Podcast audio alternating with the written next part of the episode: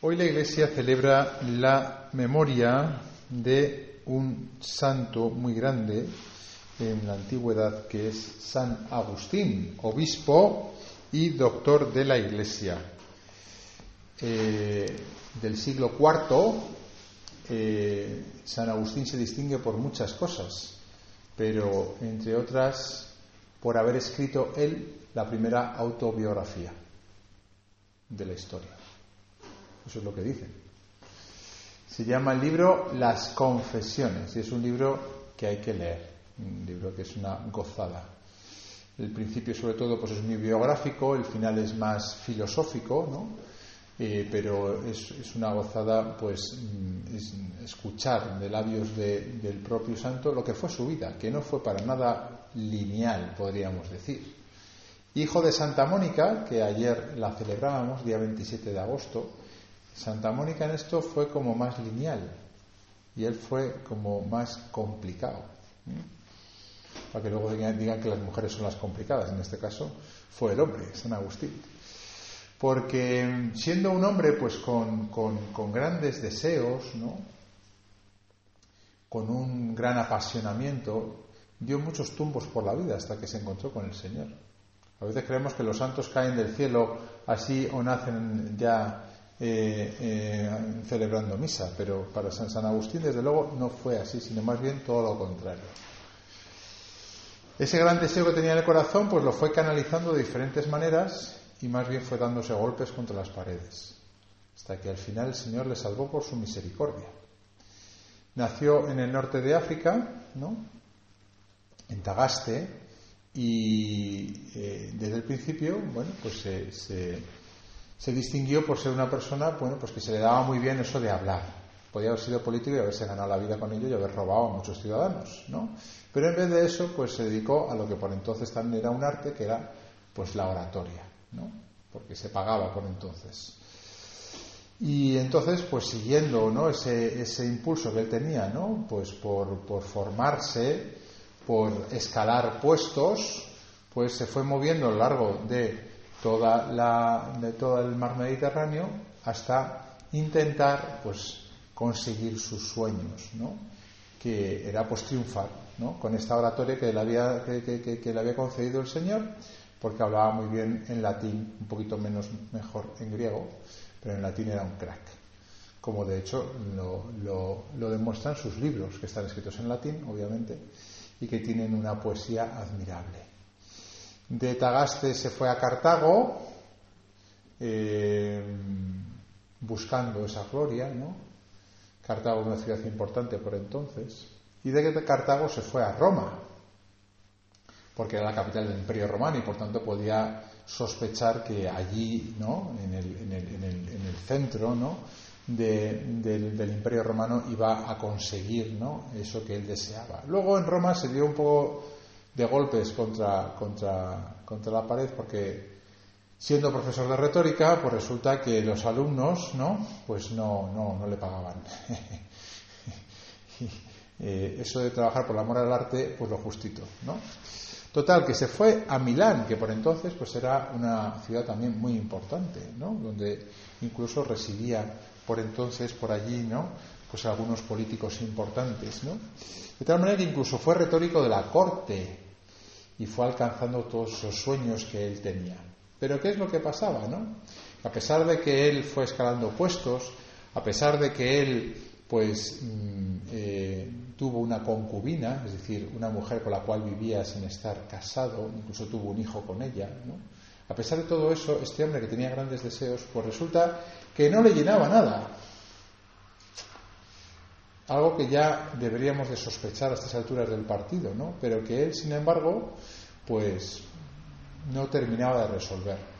En un plano más espiritual, ¿no? Él fue tocando diferentes palos, ¿no? Intentando buscar esa, mm, esa tranquilidad espiritual. Se hizo estoico, luego se hizo maniqueísta, ¿no?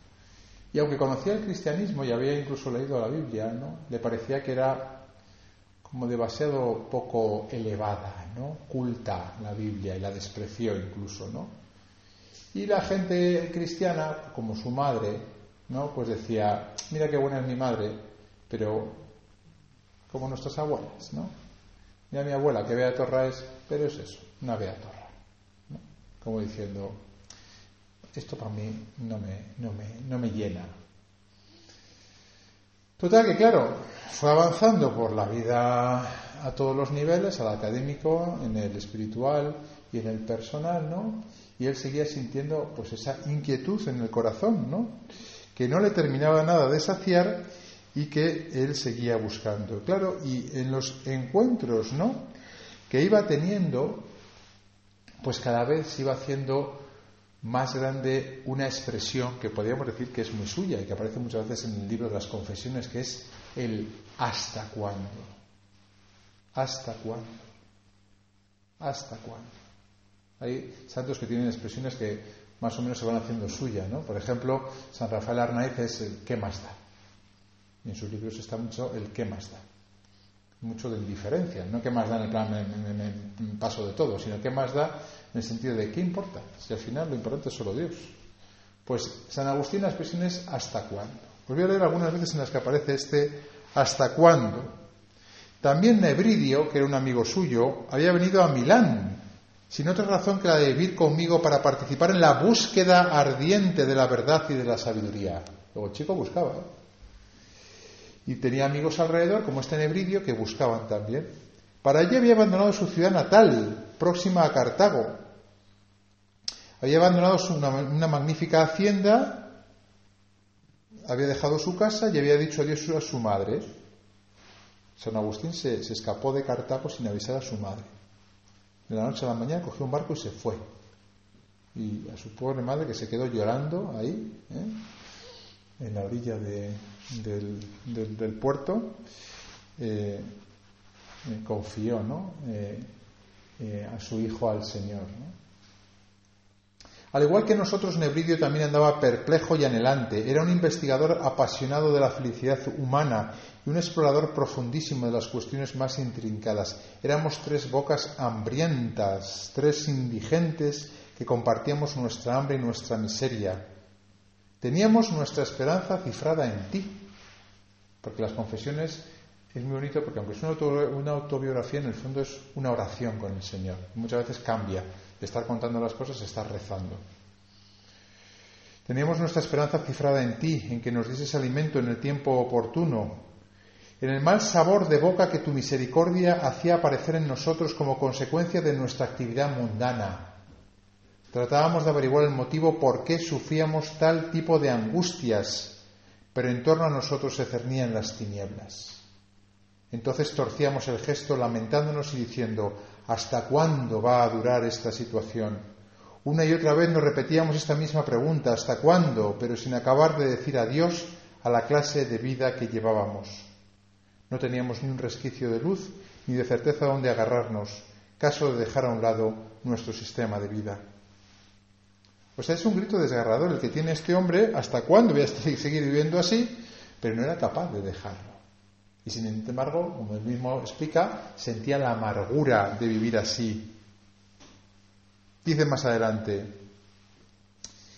le contaron el relato de eh, un tal Ponticiano, ¿no? Vino a su casa y le contó el relato de dos eh, empleados, ¿no? Del, del emperador que habían estado paseando por un jardín y en ese paseo por el jardín, por un jardín de estos enormes del emperador, se encontraron con un libro, y ese libro era la vida de San Antonio Abad, que había dejado todo y se había ido al desierto. Y estos dos, ¿no? que tenían su novia y eran empleados del emperador, cuando leyeron ese libro, de repente los dos se sintieron enardecidos por la llamada del Señor y cogieron y lo dejaron todo. Dejaron al emperador, dejaron las novias y se marcharon a, entregarse al Señor. Claro, cuando Agustín escucha de boca de Ponticiano el relato esto de estos dos que han sido capaces de dejarlo todo, él que quería hacerlo, pero que no era capaz, ¿no?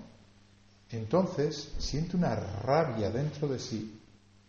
Cuenta, yo, desventurado mozalbete, sí, desventurado de verdad, en los mismos comienzos de mi adolescencia había llegado a pedirte incluso la castidad. Y te había dicho, dame la castidad y la continencia, pero no ahora.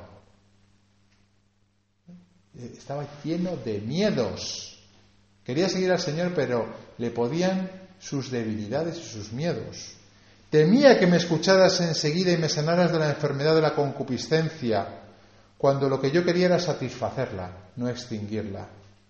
Me había internado por los caminos impracticables de una superstición sacrílega. Por supuesto que no me sentía seguro en esa superstición. Lo que hacía era algo así como anteponerla al resto de las demás doctrinas que en vez de indagar piadosamente combatía con hostilidad. Una lucha dentro de sí. Quería la castidad, pero no la quería ahora. En medio de estas reflexiones me reconcomía interiormente. Me invadía una confusión tremenda mientras Ponticiana continuaba su relato. Una vez que acabó de hablar y que ventiló el asunto que le había traído, se marchó. Y entonces es cuando yo me encaré conmigo mismo. ¿Qué cosas me dije? ¿Con qué pensamientos restallantes como azotes flagelé mi alma para ver si me seguía en mi intento de ir en pos de ti? Pero ella se resistía, rehusaba acompañarme, sin alegar excusa alguna. Ya estaban agotados y rebatidos todos los argumentos.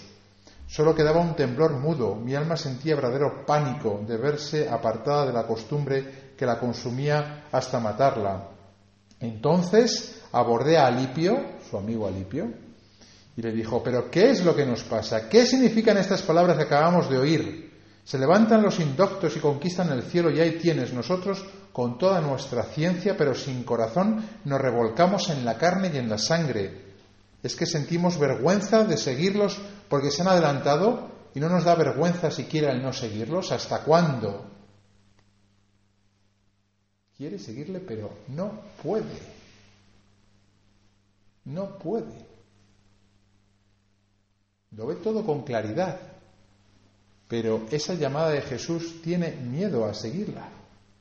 Y entonces poco después, ya, el famoso momento del jardín en el que está en el jardín, ¿no? y está con Alipio, ¿no? Y entonces, estando en el, en el, en el, en el jardín con toda esta eh, eh, con todo este debate interno que tenía, ¿no? Salió al jardín y a los pies de una higuera caí derrumbado. No recuerdo los detalles del cómo. Solté las riendas de mis lágrimas y se desbordaron los ríos de mis ojos. Sacrificio que te es aceptable. Llorar. Si no con estas precisas palabras, sí con este sentido te dije cosas como estas. Y tú, Señor, ¿hasta cuándo, hasta cuándo, Señor, vas a estar eternamente enojado? No te acuerdes, Señor, de nuestras maldades pasadas. Al sentirme prisionero de ellas, daba voces lastimeras. ¿Hasta cuándo voy a seguir diciendo mañana, mañana? ¿Por qué no ahora mismo? ¿Por qué no poner fin ahora mismo a mis torpezas? ¿Hasta cuándo, hasta cuándo, hasta cuándo? Y fue entonces cuando oyó una voz de unos niños que decían, toma y lee, toma y lee. Y él no recordaba que hubiese un juego parecido que dijese esas canciones ni esas letras, ¿no?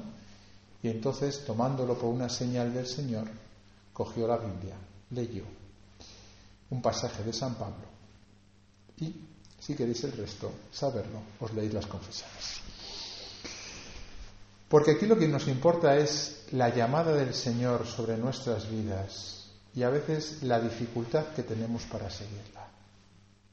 ¿Por qué el Señor permitió que San Agustín se debatiese en un mar de dudas que le llevó a recorrer millas y kilómetros por todo el mar Mediterráneo, a abandonar a su madre, a pasar por diferentes religiones, por diferentes ciudades, a tener una mujer, a tener un hijo, a luego abandonarlas, a estar a punto de casarse, porque luego dejó a, la, concubina para, para casarse con otra, que fuese una mujer formal y no esta que tenía, que no era formal. ¿Por qué todo esto? Pues mirad, no es fácil de decir así de primeras, ¿no? Pero lo que sí que podemos decir, ¿no? Es que cuando uno busca al Señor de corazón, a pesar de todas las dificultades que uno tenga, si uno en esa búsqueda del Señor es transparente, es coherente, es fiel y no tiene dobleces, al final el Señor vence las dificultades de nuestra vida. Quizá precisamente porque San Agustín era tan apasionado, ¿no? Tuvo que luchar y sufrir tanto para llegar verdaderamente al final a ser lo que fue, que desde luego de los más grandes santos de la antigüedad, doctor de la Iglesia y, un, erudito eh, dentro de, la Iglesia. ¿no? desde los primeros siglos hasta Santo Tomás se puede decir que es el mayor de los teólogos, San Agustín, ¿no? por todo lo que escribió. Y uno, uno, de los grandes santos. ¿no? Si confiamos en el Señor, todas las dificultades de nuestra vida, Él las vencerá. Ahora bien, es necesario buscarle de verdad. Es necesario no tener dobleces, ser transparente, ir a degüello. En esto, San Agustín es un ejemplo perfecto de cómo Dios, con un alma que realmente juega limpio, Dios es capaz de solventar las dificultades más insalvables. Porque a él le parecía insalvable, por ejemplo, la castidad. Le parecía insalvable. Por eso decía, yo quiero ser casto, pero no me la des ahora, porque no la quiero ahora. Y no quería, porque le parecía imposible. Y sin embargo, una vez que el Señor eh, le ganó para sí, no tuvo ningún problema con la castidad. Tuvo problemas con otro tipo de cosas más, más fuertes y más difíciles. Luego se trata al final, ¿no? De como él ha dicho, ¿no? Romper a llorar en nuestro interior.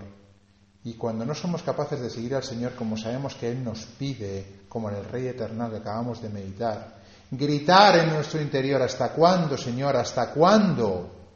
Santa Teresa de Jesús, ¿no? Que parece que también cayó santa del cielo, se pasó 20 años de monja mareando la perdiz en el monasterio de la Encarnación, como hemos oído, habiendo ciento y pico monjas, que eso debía ser el desmadre, no, imagínate, ciento y pico monjas, cada uno, cada uno haciendo lo que quería. Hasta que también, por diferentes cosas, entre otras la lectura de San Agustín, por cierto, leyendo las confesiones, al final, la muerte de su padre, si no me equivoco, delante de una, imagen de, de Jesucristo muy llagado, hizo lo mismo que San Agustín. Y llorando dijo, ¿hasta cuándo, Señor? ¿Hasta cuándo? Y ahí fue cuando empezó Santa Teresa a ser la que conocemos como la Gran Teresa de Jesús. Luego, todos los santos, y yo diría que los mayores santos, son los que han pasado mayores dificultades. San Pablo, otro ejemplo que tenéis ahí, perseguidor de la Iglesia. Y esto demuestra que las dificultades insalvables el Señor las salva. Y quizá las personas que son más apasionadas, ¿no? que tienen un corazón más ardiente como estos tres, a veces cuesta más. Mientras que otros que son pues más tranquilitos, pues San Juan de la Cruz, pues desde el principio el chico, bueno, pues está. Pero otros que son más fogosos como estos tres. Necesitan pues todo este tiempo en el cual el Señor les va preparando, les va haciendo humildes dentro de ese apasionamiento que tienen para conseguir de ellos lo que ellos querían, pero no podían por sus propias fuerzas. La condición, gritar dentro de nosotros, sollozar, llorar, desear, no tirar la toalla, no claudicar, no ser mediocres, no conformarnos con una vida ramplona. ¿Os imagináis a San Agustín que al final se hubiese casado con una de estas eh, eh, emperatrices y se hubiese estado en la corte ahí diciendo discursos falsos, porque él sabe que decía discursos falsos ¿eh? a, gente que no se lo merecía? Lo, ¿Lo muerto que hubiese estado por dentro este hombre? ¿Qué? ¿Hubiese sido mejor esa vida? ¿O Santa Teresa de Jesús ahí mareando la pared en el, en el convento? No, está claro que el Señor le da lo que ellos desean. Ahora bien, se lo da una vez que consigue que el corazón se haga humilde y con esa transparencia total, ¿no? pida, suplique y grite lo que desea. Entonces sí, el Señor lo concede.